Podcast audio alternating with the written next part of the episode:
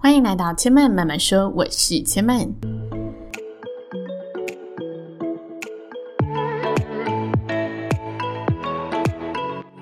目前频道在 Apple Podcasts、Spotify、KKBox 以及 Google Podcasts 都听得到。喜欢的朋友欢迎帮千曼订阅并留言评论，让更多人可以认识千曼慢慢说喽。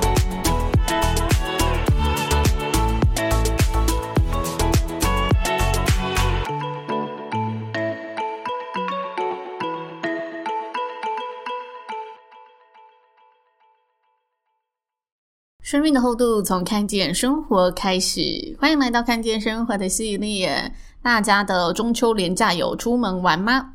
我中秋连假开始之前的上个周末，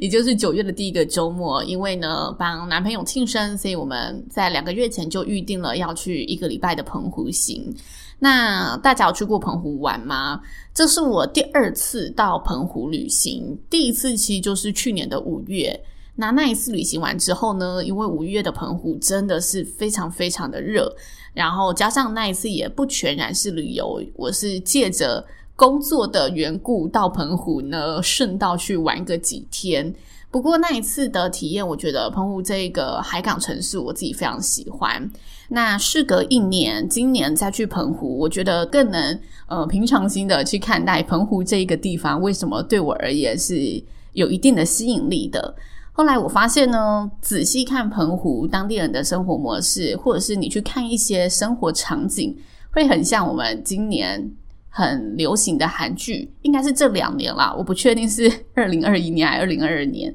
但就是这两年很红的两部韩剧，叫做《我的蓝调时光》跟《海村恰恰恰》。这两部韩剧的生活场景设计，包括人物主角的背景设计，都是依港而生的城市，然后记录着这一些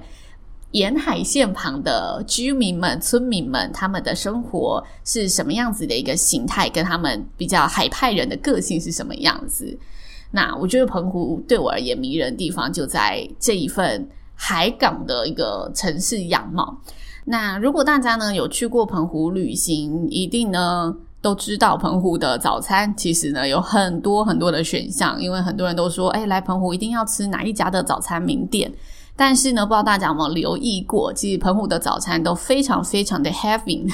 非常的重，都是淀粉类，像是哎知名的饭团或者知名的烧饼，而且它的烧饼不是那种脆脆的烧饼哦，它的烧饼是那种比较扎实。比较面包口感的烧饼，不过它虽然是面包口感，它还是保有脆脆的那一个部分。不过它就不是那一种薄脆型的。那再来就是有牛杂汤、牛肉汤这一些，就你在吃这些早餐的时候，根本可以把这些早餐当做我们正常的午餐在吃了。那后来呢，这次旅行刚好遇到了当地人，闲聊了几句，才知道哦，原来这样子的一个早餐发展是因为在地的。人文文化工作的需求，因为大家一早就要出码头工作嘛，所以这些早餐店其实有的都四五点就营业了。如果啊，大家有留意自己周遭早餐店的营业时间，在城市的早餐店，有时候你还会看到六点半出门买不到早餐，因为他们还在准备当中，可能七点才正式营业，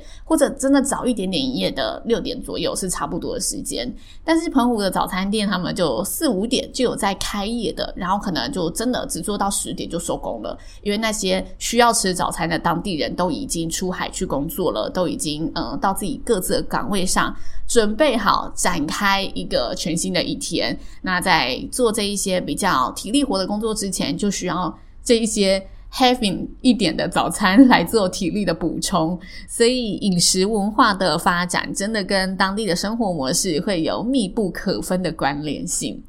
那这一次我到澎湖的旅游模式维持着一贯的随性跟没有安排。简单的说呢，我们就是在台湾怎么生活，在澎湖就怎么生活。我们没有去做任何的跳岛行程，任何的水上行程。那甚至呢，我们到澎湖还看了两部电影，然后没有任何的预约餐厅。哦，有一家有一家特别预约，等一下跟大家聊到。但其他呢，七天的餐饮就只有一家有预约，其他就是非常随性的。我想要吃饭了，打开 Google 找一下附近有没有哪一些评价不错的，然后就去造访了。然后看完了一本书，这本书蛮好看的，之后会在说说单元继续跟大家分享。它是一个以病人的角度出发，跟大家谈目前的医疗能够有如此的进展，这些疾病的背后，第一个病人他本身的故事。然后带大家看这一些医疗的发展是经过了什么过程，那它是比较故事化的方式，所以我觉得虽然医疗这个题材会让大大家觉得是一个高度专业性，不过借由故事的催化，可以让你觉得哦，它是一个嗯，真的都是我们生活相关会遇到的事情，比较好容易咀嚼跟入口，这是这本书我觉得蛮大的特色。那之后说出单元再来跟大家介绍。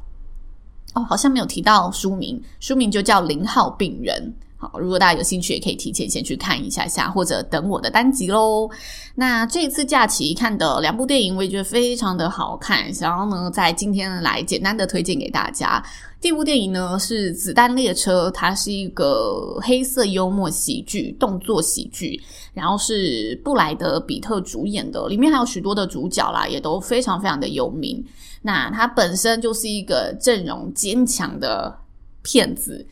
不能说好骗，因为他的评价好像我后来看有点两极。不过我个人蛮喜欢的。他的题材是改编自一个日本的畅销小说，那它的场景设计呢，从开头就从日本的场景带入。所以如果啊，你本身是有点喜欢日本文化的，我觉得这部片也许你也会喜欢。那它主要的剧情就是叙述多位杀手在一个日本的高速列车上展开一连串看似阴错阳差的相遇，但是又好像是命运刻意的安排的一段旅程。那这一段旅程呢，有点长，整部片呢超过了一百五十分钟。所以如果大家有要看这部片啊，要保留三个小时的时间再去看。那它的里面的台词设计啊，其实有一些日式的人生哲学，一些日式的命运啊、因果学在里面。那它的后置字幕的特效，其实也非常有那种日式我们在打电玩或者是那种浮夸漫画式的风格。那因为它演员大部分都是西方演员，所以中西交融的这个对比，会让人觉得非常的新鲜，然后也有一种冲突感。不过那个冲突又随着黑色幽默，有一些美式的幽默手法在里面，让你觉得诶，融合的其实还蛮出乎意料的。我在看这一部片的时候，有某些段落想起了二零一四年上映的《金牌特务》。如果大家诶是喜欢这类型的动作片啊，我觉得这部片蛮值得大家去看看的，推荐给大家。那第二部片呢，是经典名片《阿甘正传》的印度版。它是差不多的剧情，但里面它有融入了一些印度的当地的文化，还有印度当地的社会议题。虽然剧情的主轴可能百分之七十左右差不多，但我觉得还是有百分之三十是有融入一些，嗯，有点讽刺、有点引人省思的比较现代社会的议题在里面。那《阿甘正传》，如果说大家有看过原片的话，我觉得这一部片呢、啊，你可能稍微看一下预告，觉得你能不能接受？因为有一些经典名片的内容，像是非常非常经典的那一句话，呃，人生就像是一盒巧克力，它也融入了当地的文化，变成人生就像是苏炸球。我刚开始看这句话的时候，其实有点不太能接受，因为我觉得对我而言，《I Got》自传》的这一部京剧就是不能改。但是后来。看着下来就知道，哦，其实它虽然说是翻拍印度版，但它并没有说只是呃取印度的景或者用印度的演员，它是连里面的一些素材都希望带入一些印度的文化、印度的色彩。所以看完整部片之后，我反而诶可以理解、可以知道、了解为什么。他这一部片会连京剧都把它带入了印度因地制宜的一些元素，就是食物从巧克力变成苏打球，还有里面的一些黑帮文化，或者是呃曾经真实发生在印度的历史上面宗教不同所造成的仇恨、战争等等，他巧妙的把这一些元素融入到了。嗯，拉辛正传里面的，一直很想讲阿甘正传，就是印度版的阿甘正传里面的剧情里，然后让大家是可以，即使是一部经典名片，你还是可以从印度版里面看到不一样的不同国度的故事。好，那这一部片的主角非常非常的有名，如果大家有看过印度片，一定认识他，就是阿米尔汗，他是《三个傻瓜》以及《我和我的冠军女儿》的主角。好，我和我的冠军女儿也是印度片里面非常非常推荐大家一定要看过的。那这部片其实也保留了阿米尔汗本身这一个人物的影响力，跟他本身的一些理念在里面，因为他曾经被《时代》杂志称呼为印度的良心，他常常在他的作品里面融入了。他现在对当下印度社会所提出的一些批判跟观点，他在作品上面并不是追求迎合市场而已，他在作品上面更追求，诶，这部作品到底可以传递给印度的人民怎么样的一个精神，可以留下怎么样的一个影响力，所以他常常不避讳的在这些作品里面去挑战跟当前印度社会主流价值观不一样的东西，因此他被《时代》杂志称呼为印度的良心。那后来我去看了一些相关报道，就介绍到说为什么他会想拍这一部片。当然就是呃《阿甘正传》的这一个素材，这一个人物主角对他而言就是非常有挑战性，所以他觉得非常的迷人。那这部片其实真的非常的得来不易，因为他说呢，他自从知道这个机会。他就开始在呃想办法争取这一个授权。那他当时听到这一个提议的时候，其实已经是二零零八年的事情。所以这一部片到现在，其实他费时了十四年才完成，然后才正式上映。那他原本在二零二零年预计就要上映了，不过因为遇到疫情，所以他只好停止拍摄的进程，直到又延了两年，直到今年二零二二年才上映。里面有一些议题啊，我觉得虽然它只是浅浅的带入，但是你看得出来，那一些议题是想要让你触发更多的思考。像是呢，他只有一句话，他说：“妈妈跟他说，你跟大家都一样，不要觉得你不一样。”这句台词发生在什么时候呢？就是阿甘他小时候因为先天的发展，所以他的脚呢没有办法像一般人一样正常行走。虽然他外表上腿看起来诶都没什么问题，但他就是没有办法独立的行走，所以他必须得装上辅助器。那只要你呢身体任何一个外显的部位装装上了辅助器。你就会看起来不一样嘛，所以呢，有一天呢，妈妈就跟他一起去杂货店买东西，买完之后呢，就请阿甘自己拿着他的东西，然后呃，门口的那一些大人看到，诶，这么一个脚不方便的小朋友拿着重物，就主动说，诶，我来帮你拿，但是他马上被妈妈阻止了，妈妈就跟那个人说，不用帮他，他自己可以完成，然后接着上车之后，就跟阿甘说，诶，你。不要觉得你跟别人不一样，其实别人能做到的事，你也都能做到。就即使他只是一个小朋友而已，他就灌输他这一种：你即使有跟别人不一样的地方，你也不要觉得自卑，也不要觉得哦要去依赖别人。你要相信自己有独立面对这个世界的力量。好，然后故事讲到一个段落，我得先呢自首一下，就是我前面的阿甘呢应该要改为拉辛才对，因为这部片叫《拉辛正传》，真的会受那个原著影响太深。好，之后我要改拉辛喽。接着呢，它后面还有一个地方是我觉得印象也非常深刻。然后我其实看《阿甘正传》已经是很久以前的事，所以我也忘记《阿甘正传》到底原本有没有这一个段落。我印象中是有的啦。不过即使有呢，这一次我重新的看待这部电影时，这一个场景还是让我觉得。蛮有意思的，就是拉辛呢，因为他先天的不同，所以在学校常常遭受到同学的霸凌。那因此呢，他在某一次的霸凌途中，因为他的同行伙伴跟他说：“你赶快跑，你赶快跑！”让他渐渐的从快走，然后变成飞跑了起来，就是跑起来像飞一样飞跑了起来。那里面呢，让我印象深刻的另一个段落，就是他在长大之后遇到了一连串的挫折。有一天呢，他坐在就是门口，家里门口，他就突然觉得他好想跑步哦，所以呢，他就真的把整个国家给跑完了。那他在跑自己国家的时候呢，就莫名的出现了一些追随者，这些追随者就说：“诶，这个人。”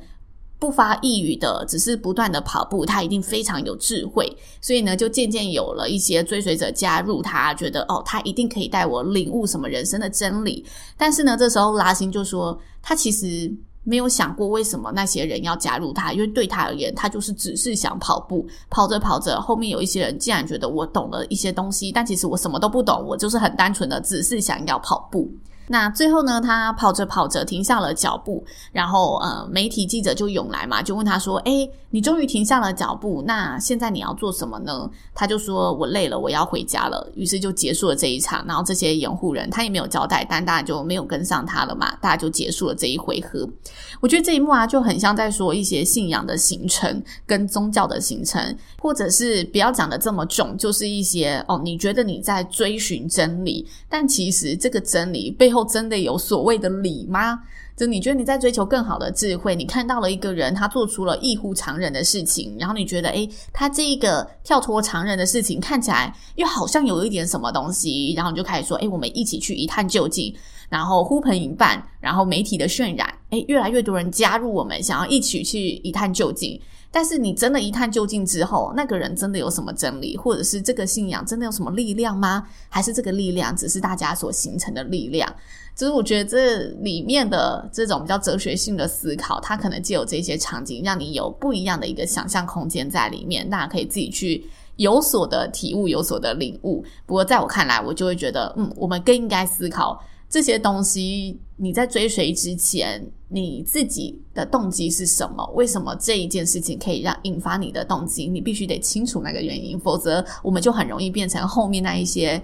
无论是看热闹，或者是盲目跟着大家去追随这一个真理信仰的人而已。那在第三点呢，我觉得里面让我印象也非常深刻的地方，就是宗教仇视的这个部分。因为印度有所谓种族的一个制度嘛，然后它历史发展也有 A A 教派跟 B 教派不合的事情，引发了教派之间的战争争斗。那也有内战里面的事情等等，就这些战争层出不穷，但它里面就用。嗯，《阿甘正传》拉辛正传，拉辛这个人呢，他拯救了敌对的头头。他为什么会在战争中拯救敌对的头头呢？因为他单纯想救人，然后就不小心把头头给救回了他的国度里面。然后这个头头呢，当时对他是带着仇恨的，觉得你干嘛把我救回来？甚至在拉辛救了他的时候，是想要把拉辛杀掉的。但阴错阳差就是没有杀到。那之后呢，剧情一连串的发展，他们变成了朋友。最后呢，这个头头就跟拉辛说：“